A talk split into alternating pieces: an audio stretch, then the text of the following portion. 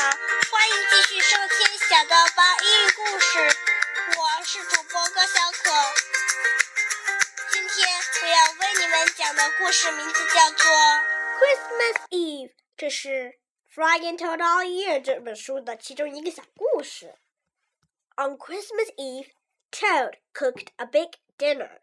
He decorated the tree. Frog is late, said Toad. Toad looked at his clock. He remembered it was broken. The hands of the clock did not move. Toad opened the front door. He looked out into the night. Frog was not there. I am worried, said Toad.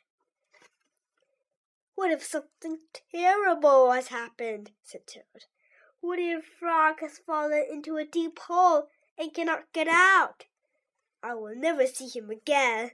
Toad opened the door once more. Frog was not on the path. What if Frog is lost in the woods? said Toad. What if he is cold and wet and hungry? What if Frog is being chased by a big animal with many sharp teeth?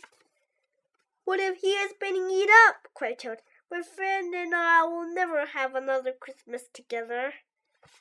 Toad found some rope in the cellar. I will pull Frog out of the hole with this, said Toad. He found a lantern in the attic. Frog will see the light. I will show him the way out of the woods, said Toad. Toad found a frying pan in the kitchen. I will hit that big animal with this, said Toad. All of his teeth will fall out. Frog, do not worry, cried Toad. I am coming to help you. Toad ran out of his house. There was Frog. Hello, Toad, he said. I am very sorry to be late. I was wrapping your present. You are not at the bottom of a hole? asked Toad. No, said Frog.